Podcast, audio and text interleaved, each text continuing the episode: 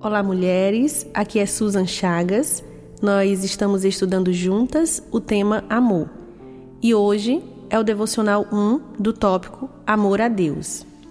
Em Deuteronômio 6:5 diz: Ame o Senhor, o seu Deus, de todo o seu coração, de toda a sua alma e com todas as suas forças. Durante o período em que o povo de Israel estava no deserto, caminhando em direção à terra prometida, Deus se manifestou de maneira poderosa. Foram muitos milagres, provisões, livramentos, e em todas essas coisas podemos perceber o amor de Deus sendo manifesto de forma palpável.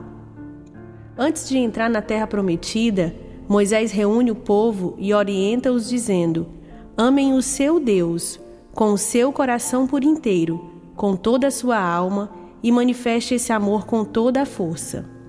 Faltava pouco para o povo entrar em Canaã e então possuir muitas riquezas, oportunidades e conquistas.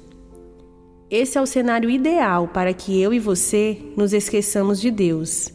Mas, mesmo nesse contexto, em que parecemos autossuficientes, é possível manter o coração amando o Senhor. Mas, para isso, é necessário intencionalidade da nossa parte. É possível amar alguém continuamente através dos tempos bons e ruins, quando nos relacionamos, conversamos e passamos a conhecê-lo. Existe um caminho para que amemos a Deus de todo o coração. Podemos fortalecer o nosso amor orando, ouvindo a Sua voz e meditando em Sua palavra. Você e eu temos acesso a Deus ele nos dá o presente de um livre acesso. Através desse relacionamento, inevitavelmente passaremos a amá-lo de todo o nosso coração.